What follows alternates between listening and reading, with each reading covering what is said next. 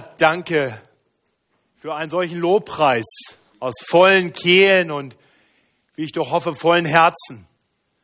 Und danke, dass wir jeden Grund haben, das wirklich so zu singen. Lobe den Herrn, meine Seele. Denn du hast Gutes getan. Du hast uns gerufen in deine Nachfolge. Wir dürfen uns hier versammeln in Frieden und Freiheit. Aber vor allem dürfen wir wissen, dass wir eines Tages befreit sein werden von allem Leid, aller Schuld, allen Lasten. Und dann wird dieser Chor noch herrlicher singen in deiner Gegenwart. Herr, hilf uns den Weg zu gehen zu diesem wunderbaren Ziel hin. Und gebrauche nun auch die Verkündigung deines Wortes, um uns zuzurüsten zu jedem guten Werk. Amen. Jetzt dürfen Sie sich setzen.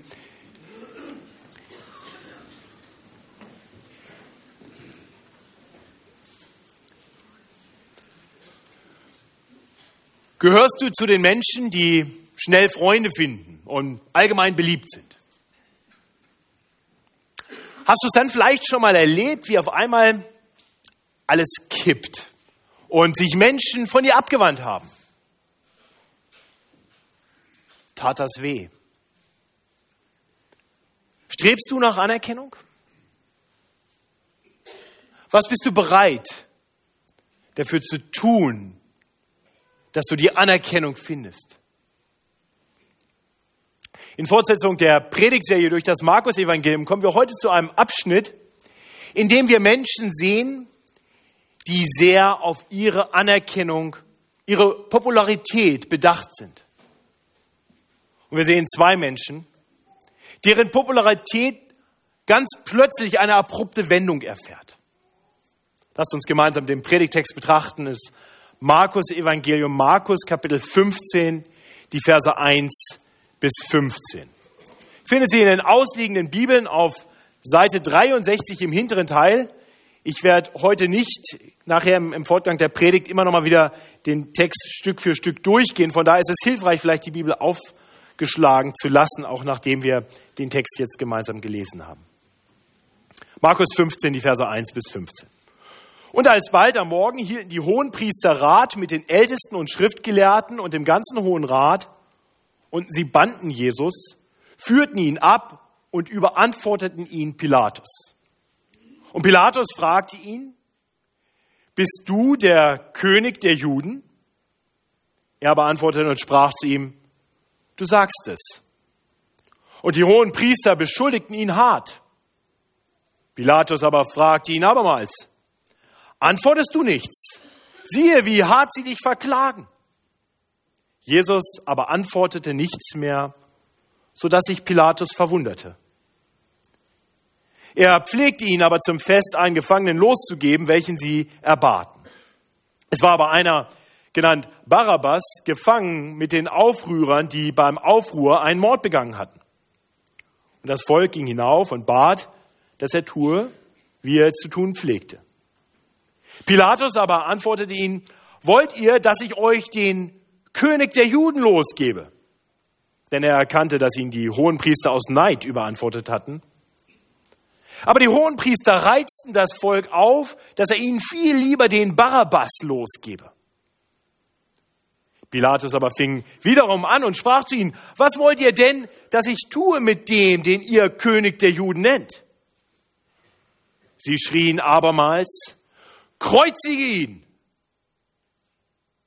Pilatus aber sprach zu ihnen, was hat er denn Böses getan?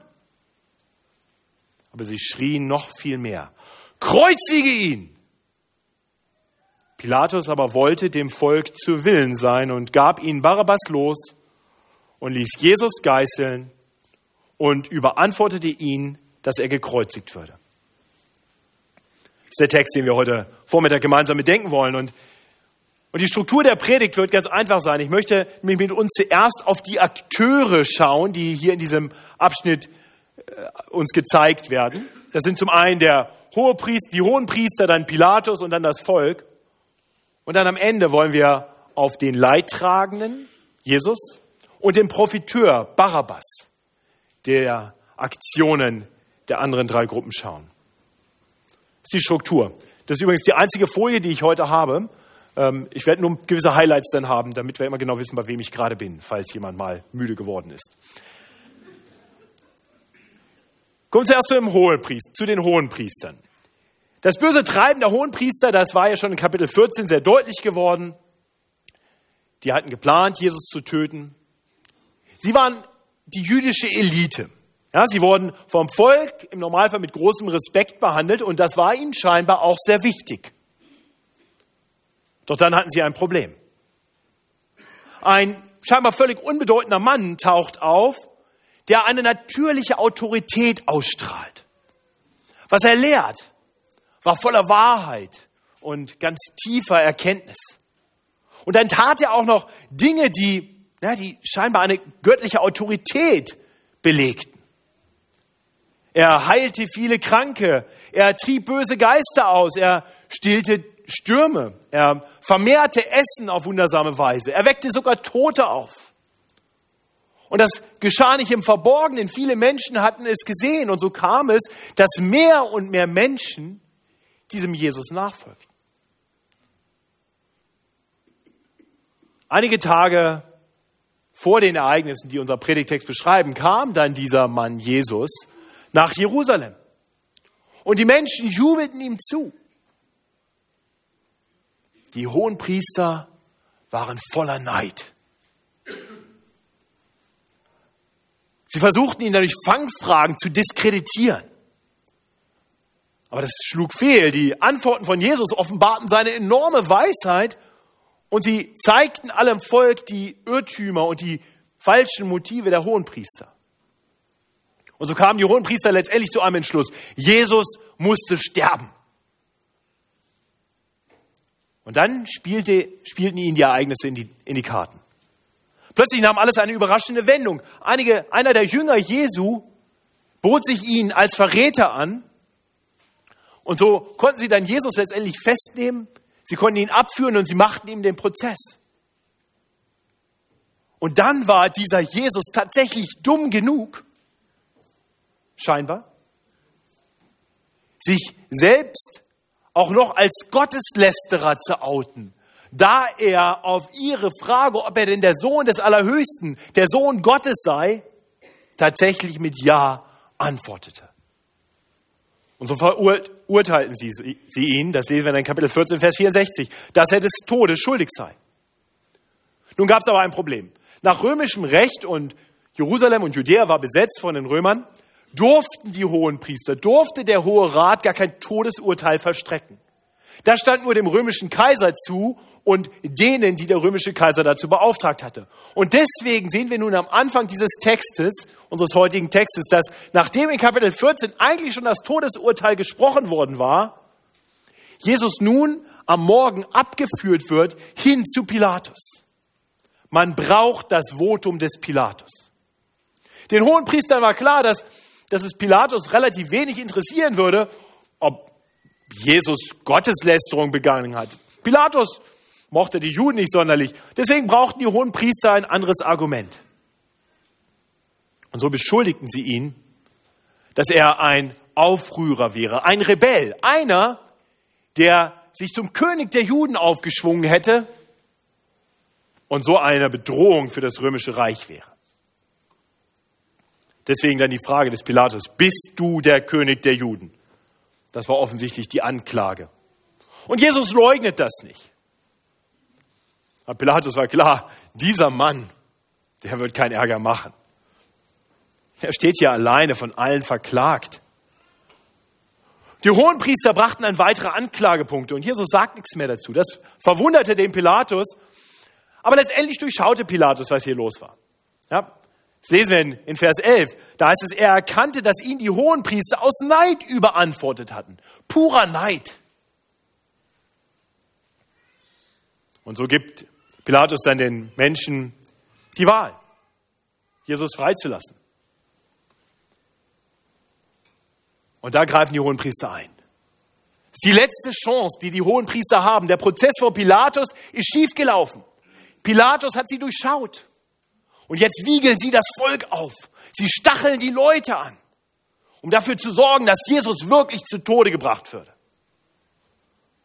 Das sind die Hohenpriester. Die Hohenpriester hassen Jesus. Sie neiden ihm seine Popularität beim Volk. Sie tun, was sie können, um ihn aus dem Weg zu schaffen. Ihr Lieben, lasst uns erkennen, wie zerstörerisch Neid ist. Nicht das Streben nach der eigenen Anerkennung, danach bedeutend zu sein, ist gefährlich. Und keiner ist vollkommen frei davon. Das, das sehen wir schon bei kleinen Kindern. Ja? Wenn kleine Kinder spielen, dann, dann wird es nicht lange dauern, bis das eine Kind dem anderen das Spielzeug neidet. Wer vielleicht zwei Kinder zu Hause hat, so wie ich, der wird erleben, dass die Kinder sich nicht nur die Spielzeuge neiden, sondern auch danach streben, die Anerkennung der Eltern zu bekommen. Sich gegenseitig über den Mund fahren. Vielleicht sich gegenseitig auch anpetzen. Und das sündige Streben nach Anerkennung und Bedeutung, das ist nicht nur kindisch. Das sehen wir überall. Natürlich geht kaum einer so weit wie die Hohenpriester und, und würde jetzt versuchen, jemanden umzubringen, nur um selber mehr Anerkennung zu bekommen. Aber die Herzenshaltung, die Herzenshaltung der Hohenpriester, also eine Herzenshaltung, die kennen wir alle. Das erleben wir immer wieder, wenn, wenn Menschen über andere schlecht reden, um selber ein bisschen besser auszusehen. Mobbing ist ein Modewort, genau dafür sich selbst erheben auf Kosten anderer. Die, die scheinbar Konkurrent sind in der Anerkennung der Menschen, niedermachen. Ich denke, wir sind gut beraten, die Ermahnung aus Jakobus 4 zu hören. Jakobus schreibt, dass Christen, er weiß, dieses Phänomen gibt selbst bei Leuten wie uns. Jakobus schreibt, woher kommt der Kampf unter euch, woher der Streit? Kommt es nicht daher, dass in euren Gliedern die Gelüste gegeneinander streiten?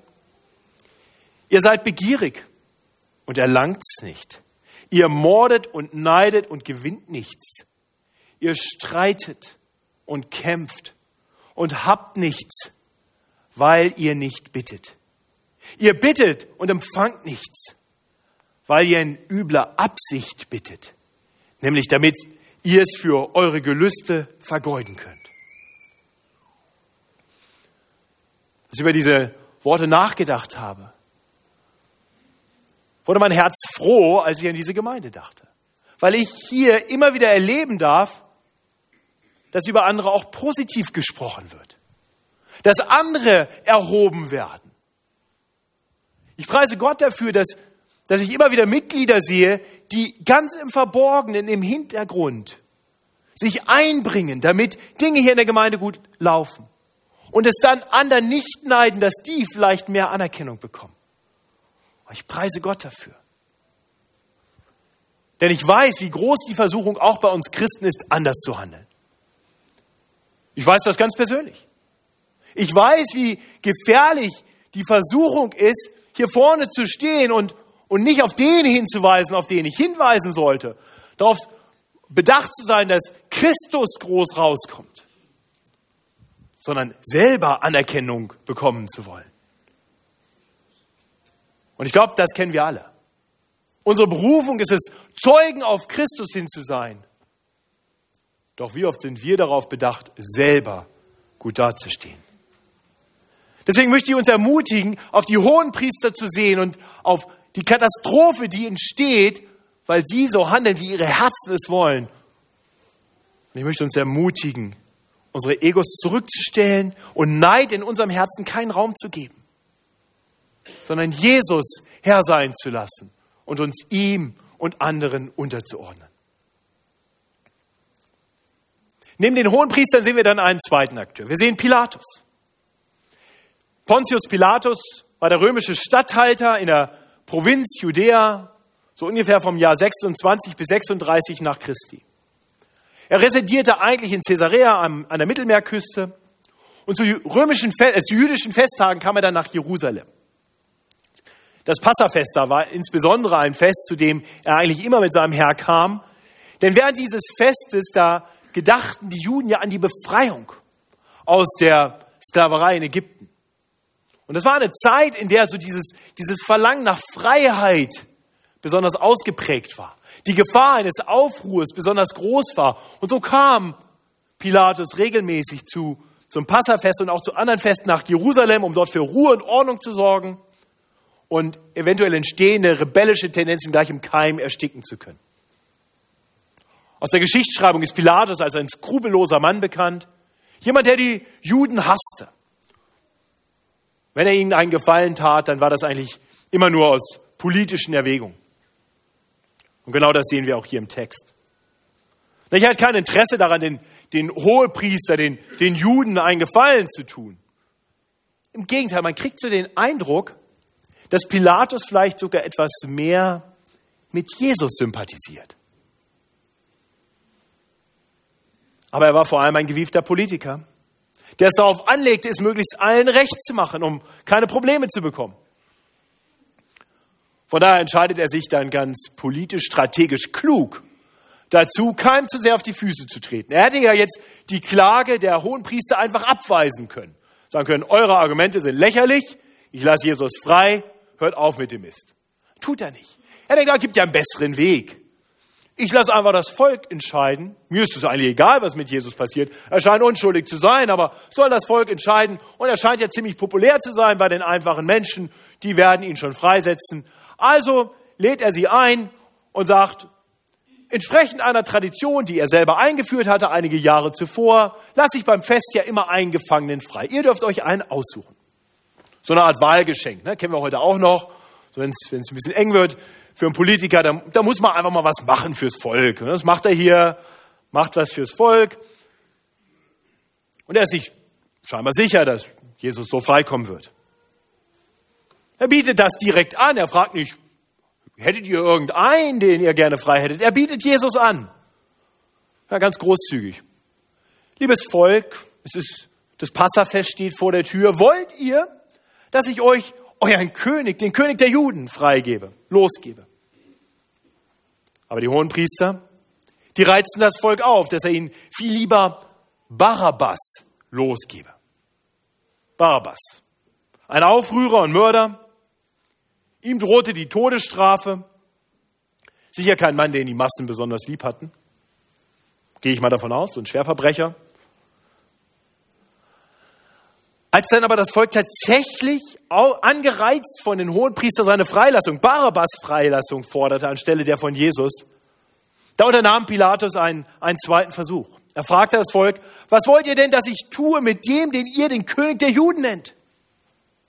Und dann kommt dieser Schrei kreuzige ihn. Pilatus wusste, das hat er nicht verdient. Das hat er nicht verdient. Und so, so versucht das noch ein drittes Mal, das aufzuhalten und stellt die Frage, was hat er denn Böses getan? Jetzt bin ich mal gespannt, was sagt das Volk? Was hat er Böses getan? Die sagen gar nichts. Einfach nur lauter schreiend, kreuzige ihn! Wenn ich keine Argumente mehr habe, dann brülle ich einfach. Und so steht Pilatus da, muss sich entscheiden. Wird er tun, was er für richtig hält und Jesus freilassen? Oder gibt er dem Druck des Volkes nach? Und Pilatus tut das, was Politiker viel zu oft und wir alle immer mal wieder tun. Er folgt nicht seinem Gewissen. Er tut nicht das, was er eigentlich als richtig erkennt. Nein, er tut, was die Menschen wollen. Pilatus war ein Populist, so wie er im Buche steht. So lesen wir im Vers 15. Pilatus aber wollte dem Volk zu Willen sein und gab ihn Barabbas los und ließ Jesus geißeln. Brutale Folter. Und überantwortete ihn, dass er gekreuzigt würde. Was für verheerende Worte. Er wollte dem Volk zu Willen sein. Er ließ einen Mörder frei und veranlasste die brutale Folter und die brutale Tötung eines Unschuldigen. Ihr Lieben, ich hoffe, dass wir auch von Pilatus etwas lernen. Ich hoffe, dass wir lernen, wie gefährlich es ist, wenn man es allen recht machen will. Wir sollten unsere Urteile nie danach fällen, was die Mehrheit will. Mehrheiten, die öffentliche Meinung, die ändern sich. Oft leicht beeinflussbar. die öffentliche Meinung, die Mehrheit, das sind keine guten Ratgeber. Ich war dankbar, dass Reinhard hier vorhin für die Politiker, unsere Politiker gebetet hat. Dass sie ihre Entscheidungen eben nicht nach dem fällen, was gerade populär ist, sondern das tun, was gut und richtig ist. Lasst uns für Politiker, für Menschen in Verantwortung so beten, dass sie tun, was gut und richtig ist. Sodass es keine Rolle spielt, ob die Mehrheit vielleicht angestachelt durch irgendwelche Medienkampagnen auf einmal sagt, ach, Abtreibung ist eigentlich ein Recht, das sollte jeder haben. Sondern dass die Politiker klar erkennen, dass es Mord an den unschuldigsten und hilflosesten in der Gesellschaft, die keine Stimme haben. Lasst uns für die Politiker beten, dass sie den Mut haben, nicht Gender Mainstreaming einfach abzusegnen, durchzuwinken. Weil die Welt, weil die Gesellschaft gerade mal findet, dass Geschlechterunterschiede keine Rolle mehr spielen sollten und, und geschlechtliche Orientierung alles beliebig ist. Ja, unsere, unsere Gesellschaft hat keinen moralischen Kompass. Es ist wie damals in Jerusalem, die öffentliche Meinung, die ändert sich schnell mal. Aber was gut und was böse ist, das entscheidet nicht die Mehrheit der Menschen. Es ist keine Frage von momentanen, momentanen Popularitätswettbewerben.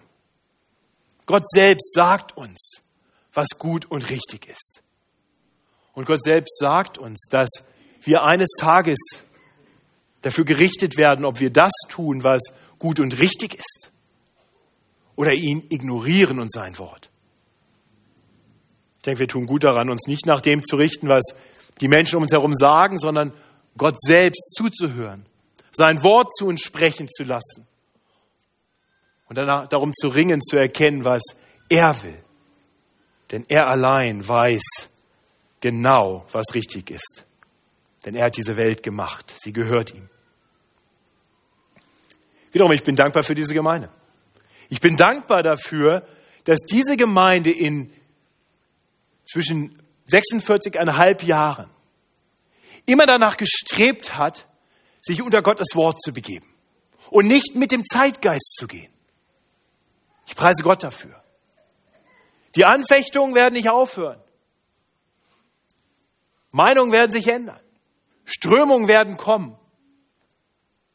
Ich bin froh, dass wir über viele Jahrzehnte und gerade ihr älteren Mitglieder über viele Jahrzehnte darauf gewacht haben, dass wir nicht mit dem Zeitgeist gehen, sondern uns treu zu Gott stellen. Und ich preise Gott für die junge Generation. Diese letzte Woche war für mich ein Highlight in meinem Leben hier in der Gemeinde. Jeden Tag die jungen Leute, die hier in der Voko waren, zu sehen. Also früher war ich immer nervös, wenn Voko war. Da habe ich überlegt, sollte ich überhaupt in die Gemeinde kommen? Ja, war viel Geschrei im Haus, es war alles ein bisschen chaotisch. Ich weiß nicht, was mit den jungen Leuten hier passiert ist. Die haben sich gut benommen. Die waren ein grandioses Zeugnis für die Nachbarschaft. Und dann die Gespräche, die ich zwischendrin immer wieder hatte. Da habe ich gehört, dass die jungen Leute eine Klarheit haben in der Nachfolge. Da geht mein Herz auf. Da wurde ich kritisch hinterfragt, ob wir auch klar stehen an bestimmten Punkten von den jungen Leuten. Von meinen Kollegen höre ich, dass es immer andersrum ist. Ich preise Gott für euch. Bleibt treu bei Gott. Lasst euch nicht von der Welt erzählen, dass es viel besser ist, schon mal ein bisschen mit äh, vor der Ehe Dinge auszuprobieren und, und eigentlich auch egal ist, wie man genau lebt. Hauptsache, man hat irgendwas mit Jesus mal zu tun gehabt. Dann folgt ihm weiter so konsequent nach. Konsequent nach. Ich bin Gott dankbar für euch. Und ich bete, dass er euch das bewahrt. Pilatus tat das nicht. Pilatus, der wusste eigentlich, was richtig ist, aber er tat es nicht. Er gab dem Druck des Volkes nach. Pilatus strebte danach, Anerkennung zu finden. Und er fand eine Anerkennung, auf die er, glaube ich, gerne verzichtet hätte. Pilatus ist so bekannt, so bekannt geworden, dass er sogar in unserer Satzung der FEG München Mitte im Anhang aufgeführt ist.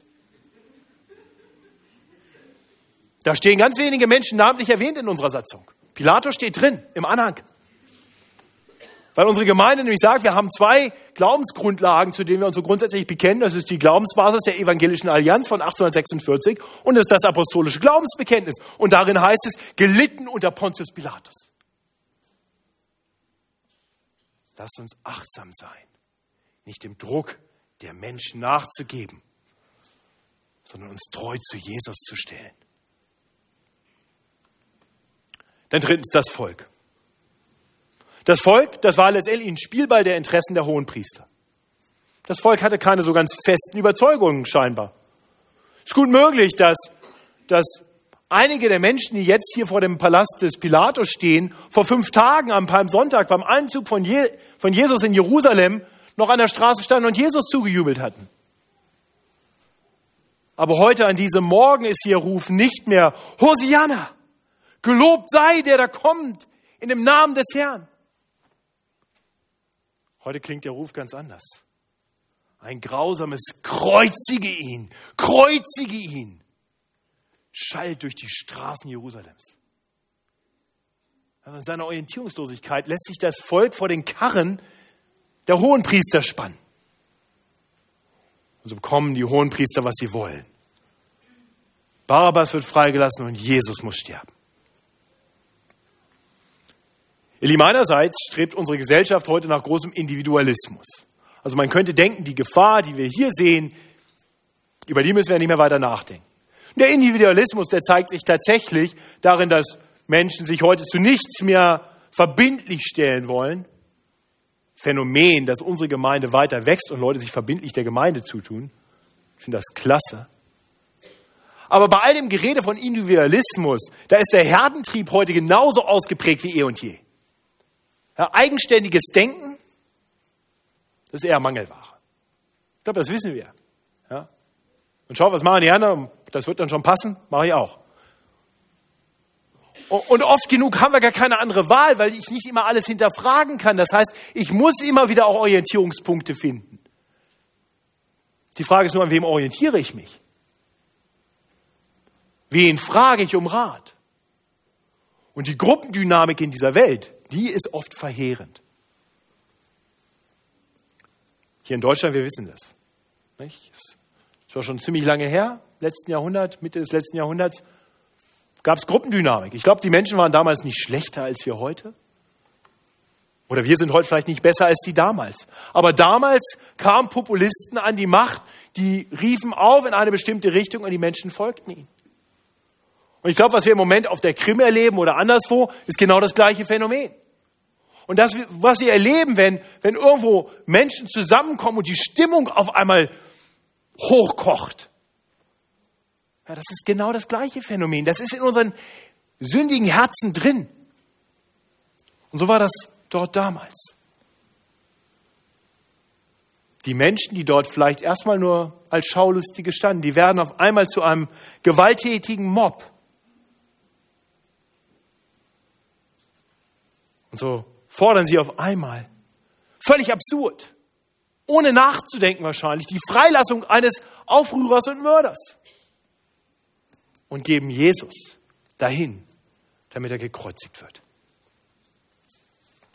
Das sind die Akteure. Ganz kurz zum Abschluss möchte ich auf den Leidtragenden und den Profiteur schauen. Jesus und Barabbas.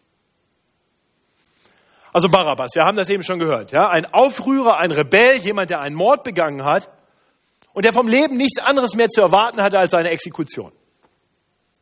Barabbas kommt nicht zu Wort, Barabbas wird nicht gefragt, Barabbas sitzt im Gefängnis, der ahnt gar nicht, wie sich sein Schicksal, seine Popularität plötzlich wendet. Barabbas übrigens ist gar kein Name, nicht? Barabbas ist nur ein Namenszusatz. das ist ganz interessant. Wer den Parallelbericht im Matthäus-Evangelium liest, in Kapitel 27, Vers 17, der wird dort lesen, wie Barabbas eigentlich wirklich hieß. Jesus. Jesus. Und wenn wir dann ein bisschen drüber nachdenken, der Namenszusatz Bar Abbas, Bar der Sohn des Abba, Bar Abbas, der Sohn des Vaters, Jesus, der Sohn des Vaters. Ich glaube, Gott hat das genauso geführt. Jesus, der der Sohn des Vaters genannt wurde, und Jesus, der der ewige Sohn des himmlischen Vaters war. In Vers 7, da lesen wir, dass der eine Jesus, Barabbas, ein Anführer war, der gegen die römische Besatzungsmacht aufbegehrt hatte. Und dem anderen Jesus, dem Sohn des himmlischen Vaters, wird vorgeworfen, ein Anführer zu sein gegen die römische Besatzungsmacht. Der eine, Jesus, der Sohn des Vaters genannt wurde, verdient die Todesstrafe und wird freigelassen. Der andere, Jesus, der Sohn des himmlischen Vaters, war unschuldig und wird getötet. Jesus Christus, der, der ewige Sohn Gottes, der überhaupt nur Mensch geworden war, aus Liebe zu den Menschen, um zu uns zu kommen in, in seiner großen Liebe und Barmherzigkeit. Der, der kam, der die Herrlichkeit beim Vater verließ, um, um uns mehr über Gott zu offenbaren. Er, der die Liebe in Person war. Er, der Menschen geheilt hat, der den Notleidenden geholfen hat, der Sündern mit, in Gnade begegnete. Der durch viele Zeichen und Wunder offenbarte, dass er der von Gott Gesandte war. Der, der findet keine Anerkennung beim Volk. Dem steht das Volk entgegen. Kreuzige ihn, weg mit ihm. So lässt der unschuldige Jesus sein Leben. Und der Schuldige wird freigelassen. Was für ein Tausch. Was für eine Tragik. Oder vielleicht auch nicht. Noch während der Hochphase seiner Popularität, da hatte Jesus das genauso angekündigt. Markus Evangelium in Kapitel 10. Beginn in Kapitel 8 fängt er an, immer wieder anzukündigen, was mit ihm geschehen wird. In Kapitel 10 zum Beispiel, in Vers 33, da beschreibt er das, was wir in Markus 15 jetzt sehen. Jesus hat seinen Jüngern gesagt, siehe, wir gehen hinauf nach Jerusalem. Und der Menschensohn wird überantwortet werden den Hohenpriestern und Schriftgelehrten. In Kapitel 14. Und sie werden ihn zum Tode verurteilen. Ende Kapitel 14. Und den Heiden überantworten. Beginn von Kapitel 15. Die werden ihn verspotten und anspeien und geißeln und töten. Und das sehen wir dann auch nächste Woche noch. Und nach drei Tagen wird er auferstehen. Und das bedenken wir zu Ostern. Ja, so sollte es kommen. Und so musste es kommen. Das war kein tragischer Unfall, das war ja der gute Plan Gottes. Jesus selbst hat erklärt, dass er, der Gottessohn, als Menschensohn gekommen war, nicht damit er sich dienen lasse, sondern damit er uns Menschen diene und sein Leben gebe als Lösegeld für viele. Als Lösegeld für viele. Für jeden. Für jeden, der im Glauben zu ihm kommt und ihn als den Herrn seines Lebens anerkennt. Aufgrund der eifersüchtigen Anklage der hohen Priester und der Feigheit des Pilatus und der Blindheit des Volkes musste Jesus sterben. Genauso wie Gott selbst es vor Anbeginn der Welt geplant hatte. Und so stirbt Jesus. So geht er von nun an zum Kreuz. Nun wird er dort ans Kreuz geschlagen. Er stirbt stellvertretend. Stellvertretend für Menschen wie die Hohenpriester. Für Menschen, die voller Neid und Hass Gott abgelehnt haben. Die keinen Herrn über ihr Leben duldeten weil sie selber die Herren sein wollten. Jesus stirbt für Menschen wie Pilatus, für Menschen, die kein Rückgrat haben und, und es einfach allen recht machen wollen, auch wenn sie dadurch viel Unrecht tun. Er stirbt für Menschen wie den Mob dort vor dem Palast des Pilatus, die orientierungslos einfach das schreien, was die anderen auch schreien. Jesus stirbt für Menschen wie Barabbas. Für Menschen, die aufgrund ihrer Taten vor Gott nicht bestehen können. und den Tod verdient hätten. Ich weiß nicht, wo du dich in dieser Geschichte, in diesem Bericht wiederfindest, aber ich möchte dir heute Morgen die Frage stellen. Ist Jesus für dich gestorben? Erkennst du dich in einer der anderen Gruppen wieder? Im Barabbas sind wir alle.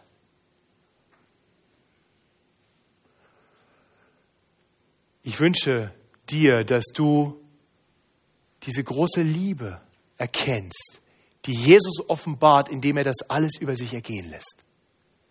Diese große Gnade Gottes, dass er seinen eingeliebten Sohn in diese Welt hineinsendet, damit alle, die an ihn glauben, nicht verloren gehen, sondern das ewige Leben haben.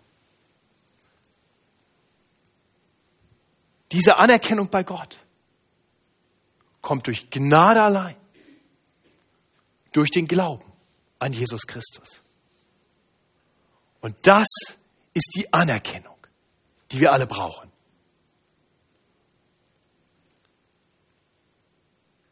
Und wenn wir diese Anerkennung gefunden haben, allein aufgrund von Gottes Gnade, allein durch den Glauben, dann, dann lasst uns erkennen, für wen wir jetzt leben, wem wir jetzt nachfolgen. Egal, was die Menschen dazu sagen und egal, was das in unseren Lebensumständen bedeutet. So wie wir es aus dem 1. Petrus 2 gehört haben. Und dann, wenn wir ihm nachfolgen, bis zum Ende, dann dürfen wir wissen, dass wir eines Tages die anerkennenden Worte finden werden, die so gut sind und für die es sich lohnt, zu leben und wenn nötig sogar zu sterben. Recht so, du guter, treuer Knecht. Lasst uns beten. Lieber himmlischer Vater, danke. Danke, dass du uns so sehr liebst. Danke, dass du deinen einen geliebten Sohn nicht bei dir behalten hast, ihn verschont hast. Das wäre dir sicherlich erst einmal lieber gewesen, aber du wusstest, dass wir es nötig hatten, dass er Mensch wurde.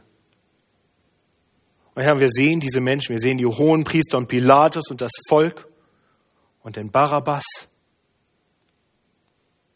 Ja, wir wissen, auch wir sind nicht besser. Auch wir bedürfen einer Herzensveränderung. Danke, dass du ein Gott bist, der steinerne Herzen nimmt und uns fleischerne Herzen gibt.